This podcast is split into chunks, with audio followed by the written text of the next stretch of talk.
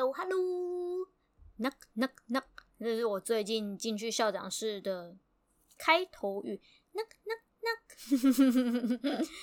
好，今天呢，欢迎收听小鲜肉日常篇八十二，我们来聊聊看洪仲清临床心理师的一个直播影片。为什么要讲他呢？我们这个仲清呐。无缘无故，他跳出在我的 FB 页面，我觉得他还不错呢，蛮喜欢的。我蛮喜欢心理师，你知道，其实我最想要当的是心理咨商师。我觉得我很适合，因为我的敏感度够高，同理心够，很可以感受到别人现在在乎的点。我也比较喜欢那种互相取暖的环境，我不太喜欢冷冰冰的环境。所以我还蛮适合当智商师，唯一的败点可能是我会把我自己的情绪过度的投射在里面，变得没有设结界。就像上集有讲到，结界不管在智商辅导、个人的人生哲学里面都很重要。为什么辅导里面要用到结界？我今天是一位智商师，我要辅导我的幼儿，我要告诉他说，你可以在这里玩任何的东西，但你就是不能摔东西。你可以在这里画任何东西，但就是不能摔东西，这就是你的结界。你要告诉他很清楚，我今天设的规则是什么。但是你可以怎么样？你不可以摔东西，但如果你真的很生气，你可以去揍枕头。你很想要摔东西，我允许你拿枕头起来丢。但是不可以怎么样，只能在哪里丢，这就是一个结界，一个界限。你让他清楚知道你的底线是什么，他就不敢犯你。当他犯了你，你就要严格执行。你那时候说你会怎么样，赶紧处理了，可以？OK？其实我也不太懂哎，像那一天我在跟一个老师讨论说他的计划案要怎么写，我希望他怎么处理跟配合时程，我也要帮他安排好了。我就跟他说，讲完这一些流程后，我就说啊，糟糕，sorry，我好像太严肃了。他就说不会不会，你很有原则，真是会讲话，这，你懂的，一体两面。好，然后那一天，他们都跟我说，校长见人说人话，见鬼说鬼话。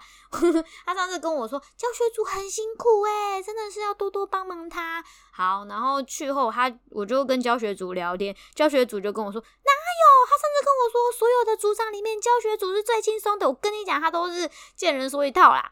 我说，哦，好啦，那你也不能这样讲，因为校长就是必须具备的能力。OK，就是我就跟他说，嗯。一些我的观念就是我们要一些汇报嘛，校长那个我们有做什么什么，我们要做什么什么什么。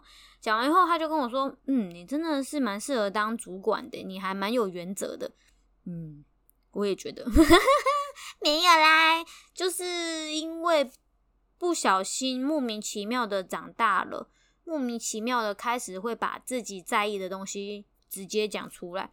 也改不过来了，就算了吧。像那一天我们有做工程啊，那个清洁公司就跟我说：“哎，你要跟冷气说，冷气都把那些锁螺丝头啊、印啊、什么东西的垃圾东西都丢在我们的草丛里面，或是游戏区里面，你要去跟他们讲。”就有点小困扰，然后另外一个老师听到，叮叮雷达马上说：“哎，不行哦，傻妹，你要去讲哦，这样子会造成我们环境很混乱，你一定要去说这件事情很重要，我不允许哦，我不允许我的教室被弄得一团乱，你要去处理哦。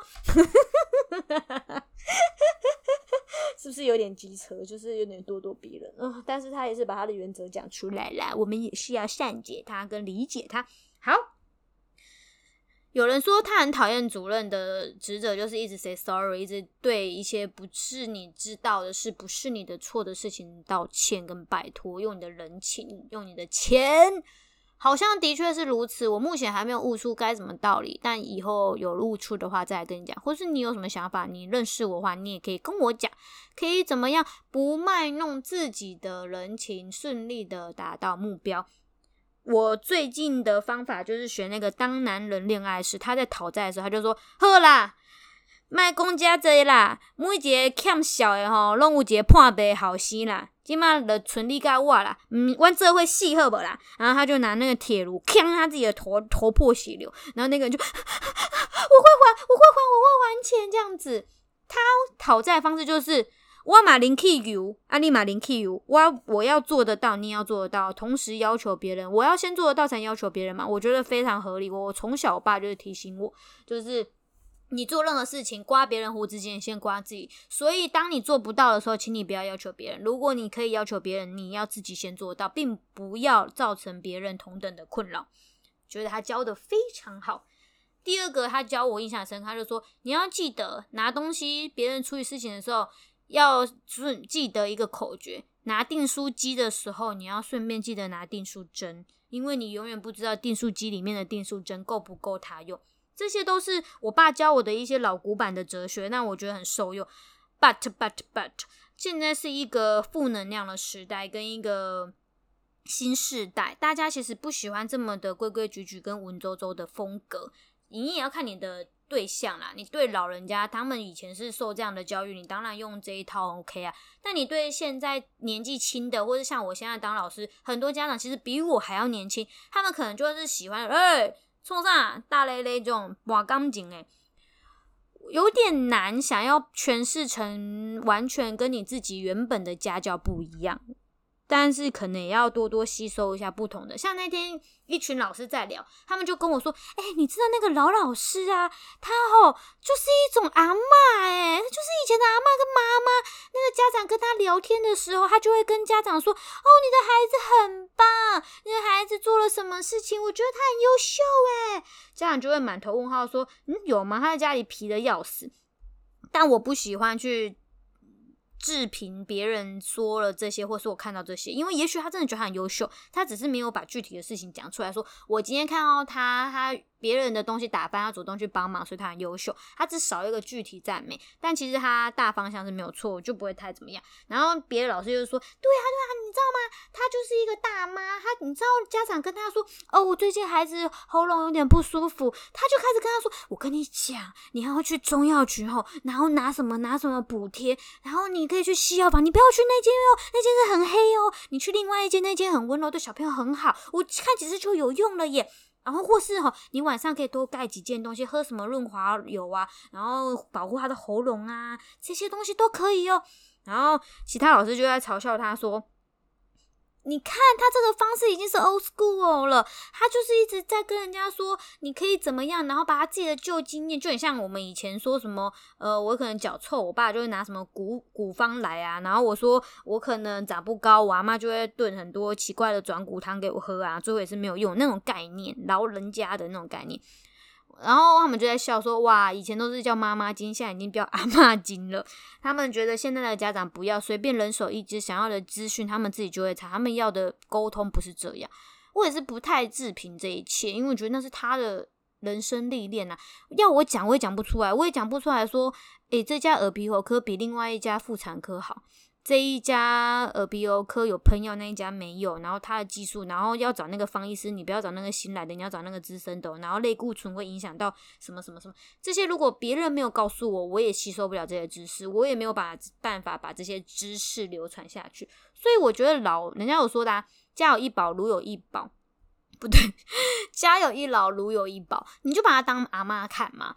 就是觉得也是一种方式啦，跟家长沟通的方式也是他的智慧累积。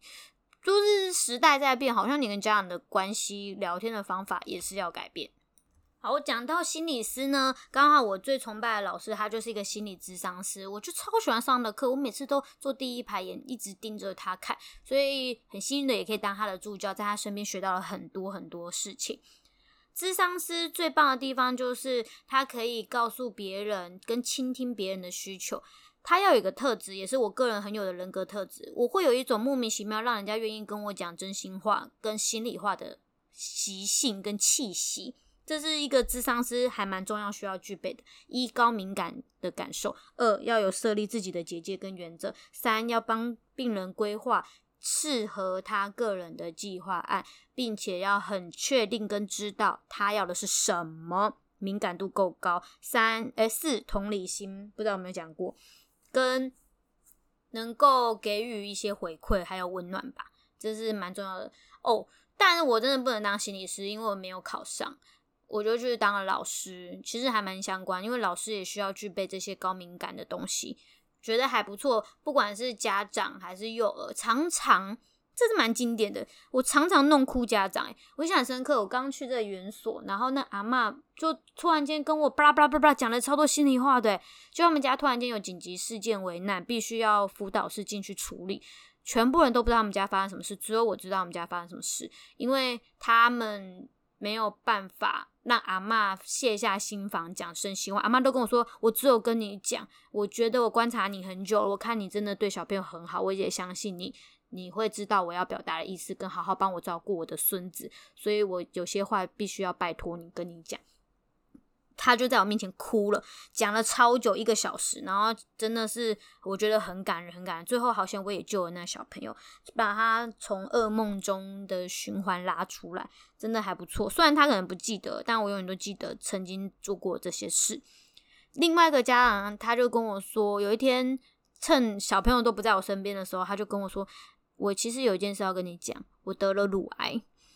然后他就说我很慌张，我不知道我的孩子接下来该怎么办。但我相信你，他真的是喜欢你的。我常常听小朋友回来会跟我分享你的事情，他很感谢你。他说上次你陪他跑操场的时候，他就觉得心情好开心，回来一直跟我说他陪我陪操场，老师陪我跑操场。诶，他是信任你的，所以我希望在我在开刀治疗，我不知道我会不会回得来，因为现在疫情期间，我也怕我感染。那我希望你可以代替我好好照顾他，然后帮我注意他的情绪。妈妈不在身边的时候，真的，我听到真的跟他一起哭诶，我就觉得怎么会这样？就是我你默默的相信我，然后后来你跟我说孩子的爱，跟我可以给予的照顾，跟给你的开刀的那个支柱，让你放心的去开刀，你才会知道说原来。老师在家庭里面是一个很重要的角色，因为我可以让家长放心的去开刀，把他的孩子交给我，就等于是遗言，因为他讲的就是他不知道那个肿瘤是好的坏的，然后那时候疫情又正爆发，那这时候他真的是忧虑忡忡，那时候是连一去照顾他的人都不行诶，好险后来他就是。生龙活虎的回来了，一切都很平安，孩子也大，最后弟弟现在也给我教，哥哥也给我教，弟弟也给我教，两个人都成长很多，我真的觉得很棒，很棒，真的很感谢那个家长给我支持。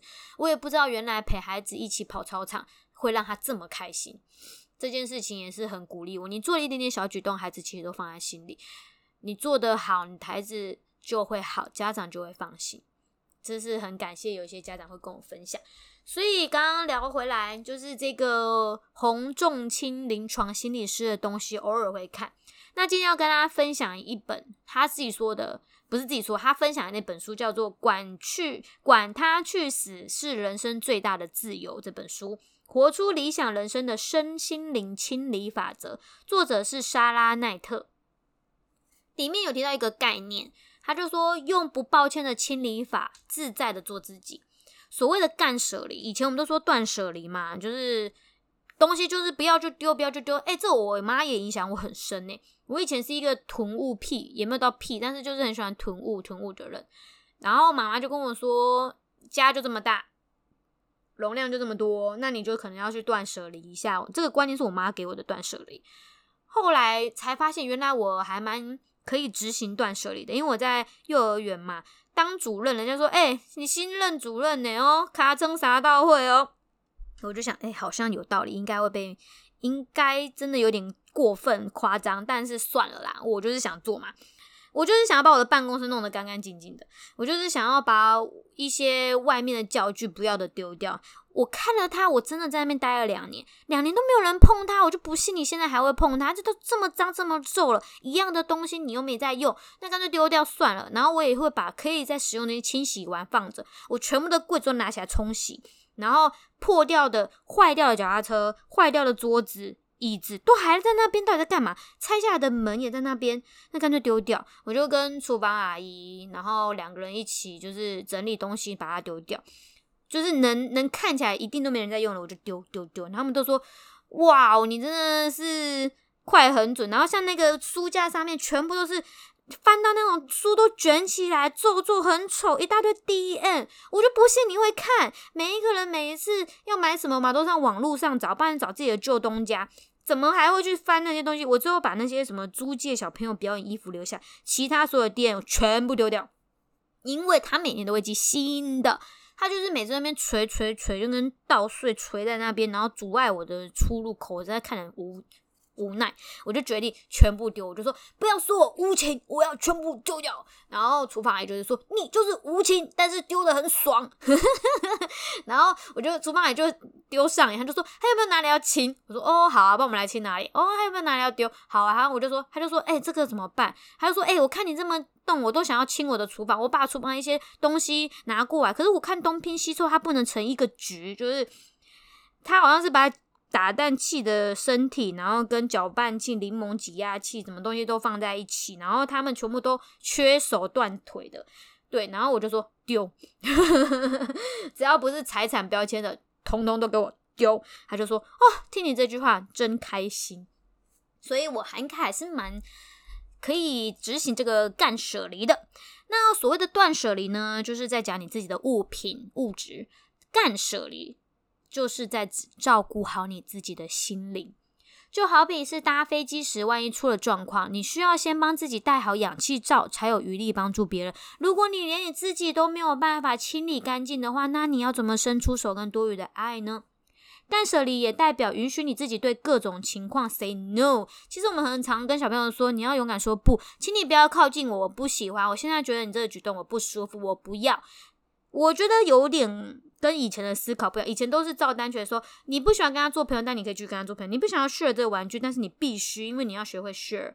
但现在很多人允许说，你不想要跟人家 share 玩具，可以，那你就说。这个东西我很想玩，我不想分享，但是我可以分享什么？你要教小朋友使用替代方案。我不想做什么，但是我可以做什么？我不想要分享这个，但我可以分享什么？要让他去学会第二条路，这样才能解决问题，而不是一面只说 no。那当然这件事情就会变得恶性循环嘛。你要给别人一个替代方案，别人才会觉得哦，你也是蛮好巧的这样。就像课纲里面有一个。孩子能够听懂别人说的话，了解别人听不懂，并补充说明，这是一个很高的技巧。他要知道说，我在跟你说我妈妈的事情。她昨天呢，因为手受伤了，所以她去医院或是什么。他必须要知道说，哎，我不知道他手受伤哦，所以我不知道现在希望在家。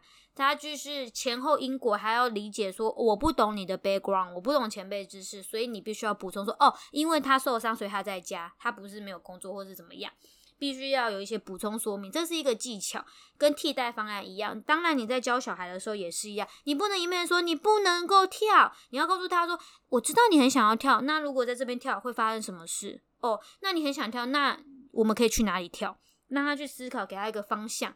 他才会觉得你好像可以沟通，事情才有余地。他第二个技能就是他会学会什么地点可以做什么事，他会去判断，他不会一面说不行不行，但他不知道为什么不行。好，干舍离也会代表说，就是勇敢的 say no 嘛，我没空，负担不起。更重要的是，干舍离的真谛就是在你说不以后，你不要觉得心灵焦虑、恐惧、愧疚、担心，不要有这些负能量，因为常常我们。我就会这样啊，我就会说，呃，我跟那个厂商说不好意思，你可不可以帮我干嘛干嘛？不好意思，你可不可以帮我干嘛干？其实也不需要不好意思，因为那就是合约内的东西，我干嘛要说不好意思？我也可以大方的直接说，哦，请你这样做好。但我就会习惯谁不好意思，久了的不好意思，人家就会觉得，哎，好像真的很拍谁你搞到停哦，哦，你是不是多 A 我一点啊？其实也没有，好不好？那个分寸真的有点难拿捏，我自己也做不太到。总之，真谛应该就是你相信你说不是因为你可能真的负担不起，或是这件事本来就不属于你，有正当的理由你才说不嘛。我们相信这是一个 world peace 的社会，大家是以善，能够帮忙我们一定会帮忙。当我真的不行的时候，你就要勇敢 say no，那你就不要内疚，因为我没有欠你，好吗？所以我本来就可以说我不要。你可以停止把时间花在不喜欢的人身上，不用一直去在意跟去做一些你不喜欢的事。比如说，人家常常说偶像明星最经典的话，就是你为什么要去在意那一趴的恶评呢？你为什么不去看那九十九趴爱你的人呢？但这也有点难，因为明星都会在意。有的人会是有具体的告诉你怎么改进，他说的是事实，你会觉得很痛，但那些也是事实。那可是你有没有想过，每一个人有很多的面相，所以也许他说的你不喜欢是事实，但这是才是你可爱的地方啊。心理学有个叫仰八角理论，它就是一个人，你如果十项全能完美，不好意思，这个人是被讨厌，他不受欢迎。一个人要被受欢迎，他必须要有一个缺点或两个缺点，他才会被受欢迎。因为别人会说，OK，你是 normal 平凡人，你不是圣人，所以比较可以亲近。所以有时候你自己的不好，你也不要太在意，就是 OK，我知悉了解我哪里不好，但林北不被改，安尼好不？那你也不要在意他不喜欢你了。他就说啊，你常常都把你的时间花在那些你不喜欢的人身上去讨好他，那真正喜欢你的人都看不见。这也是傻妹最近的课题。我最近觉得我对我的亲人、对我的爱人都特别的凶。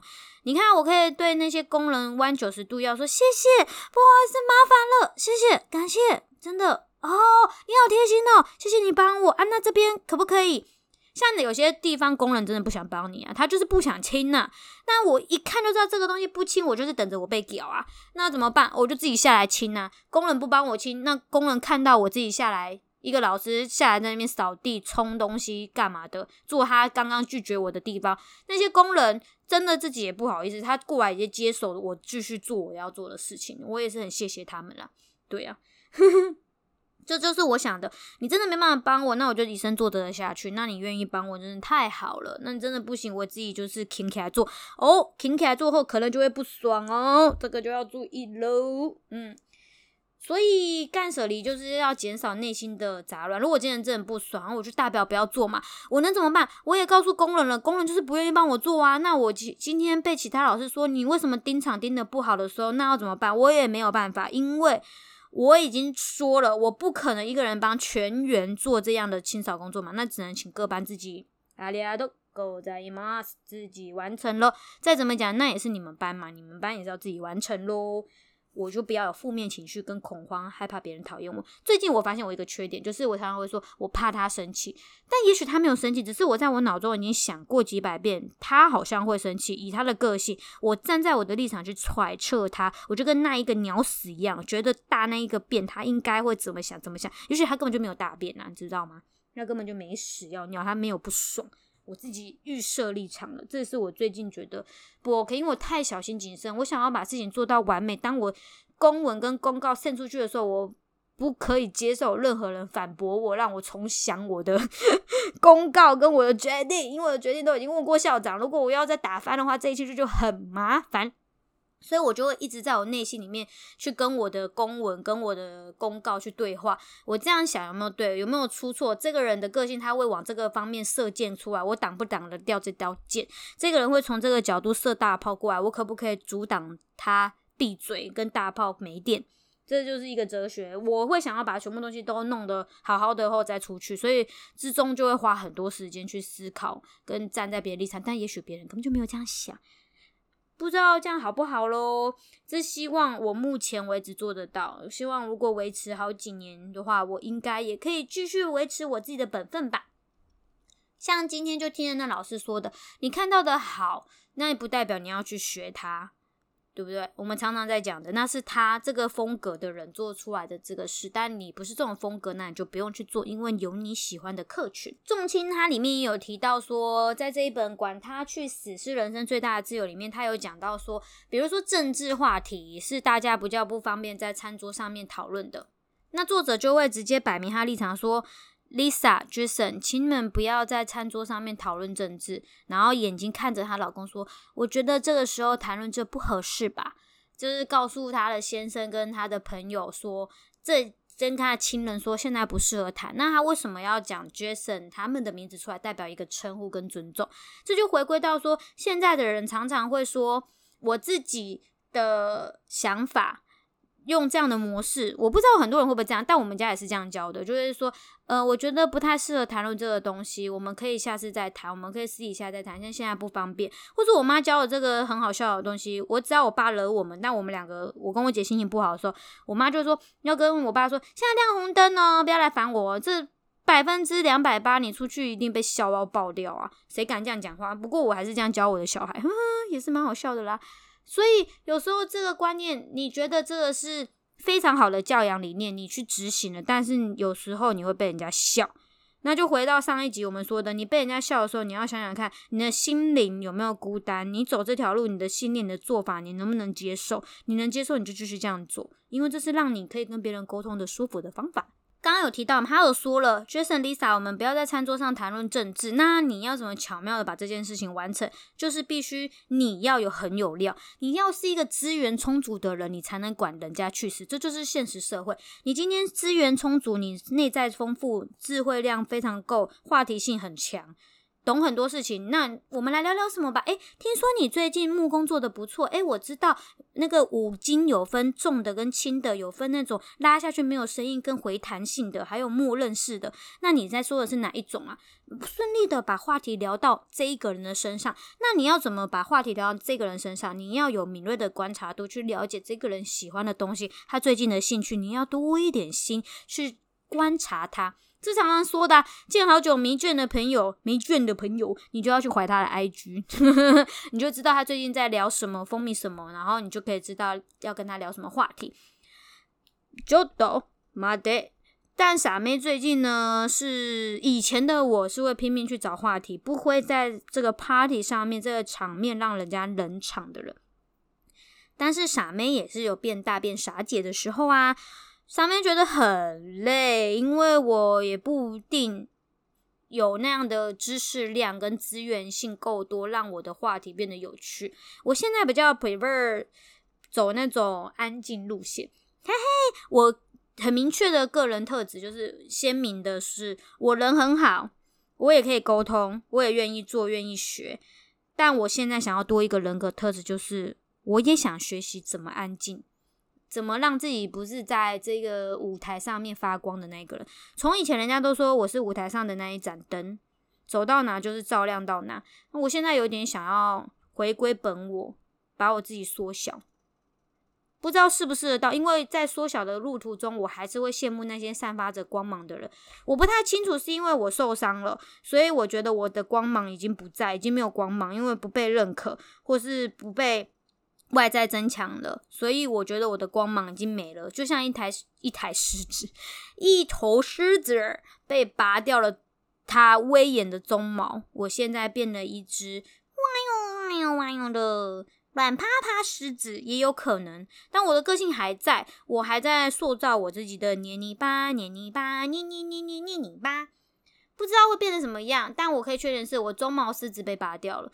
我没有那么的鲜明的去跟太多人互动。如果我跟你互动，那就真的是我纯粹是人格特质喜欢你出去的，那我没有办法太发扬光大了，而并不会觉得发扬光大不在我身上是一件很可悲的事情。以前觉得很可悲，现在觉得还好了，已经可以默认了。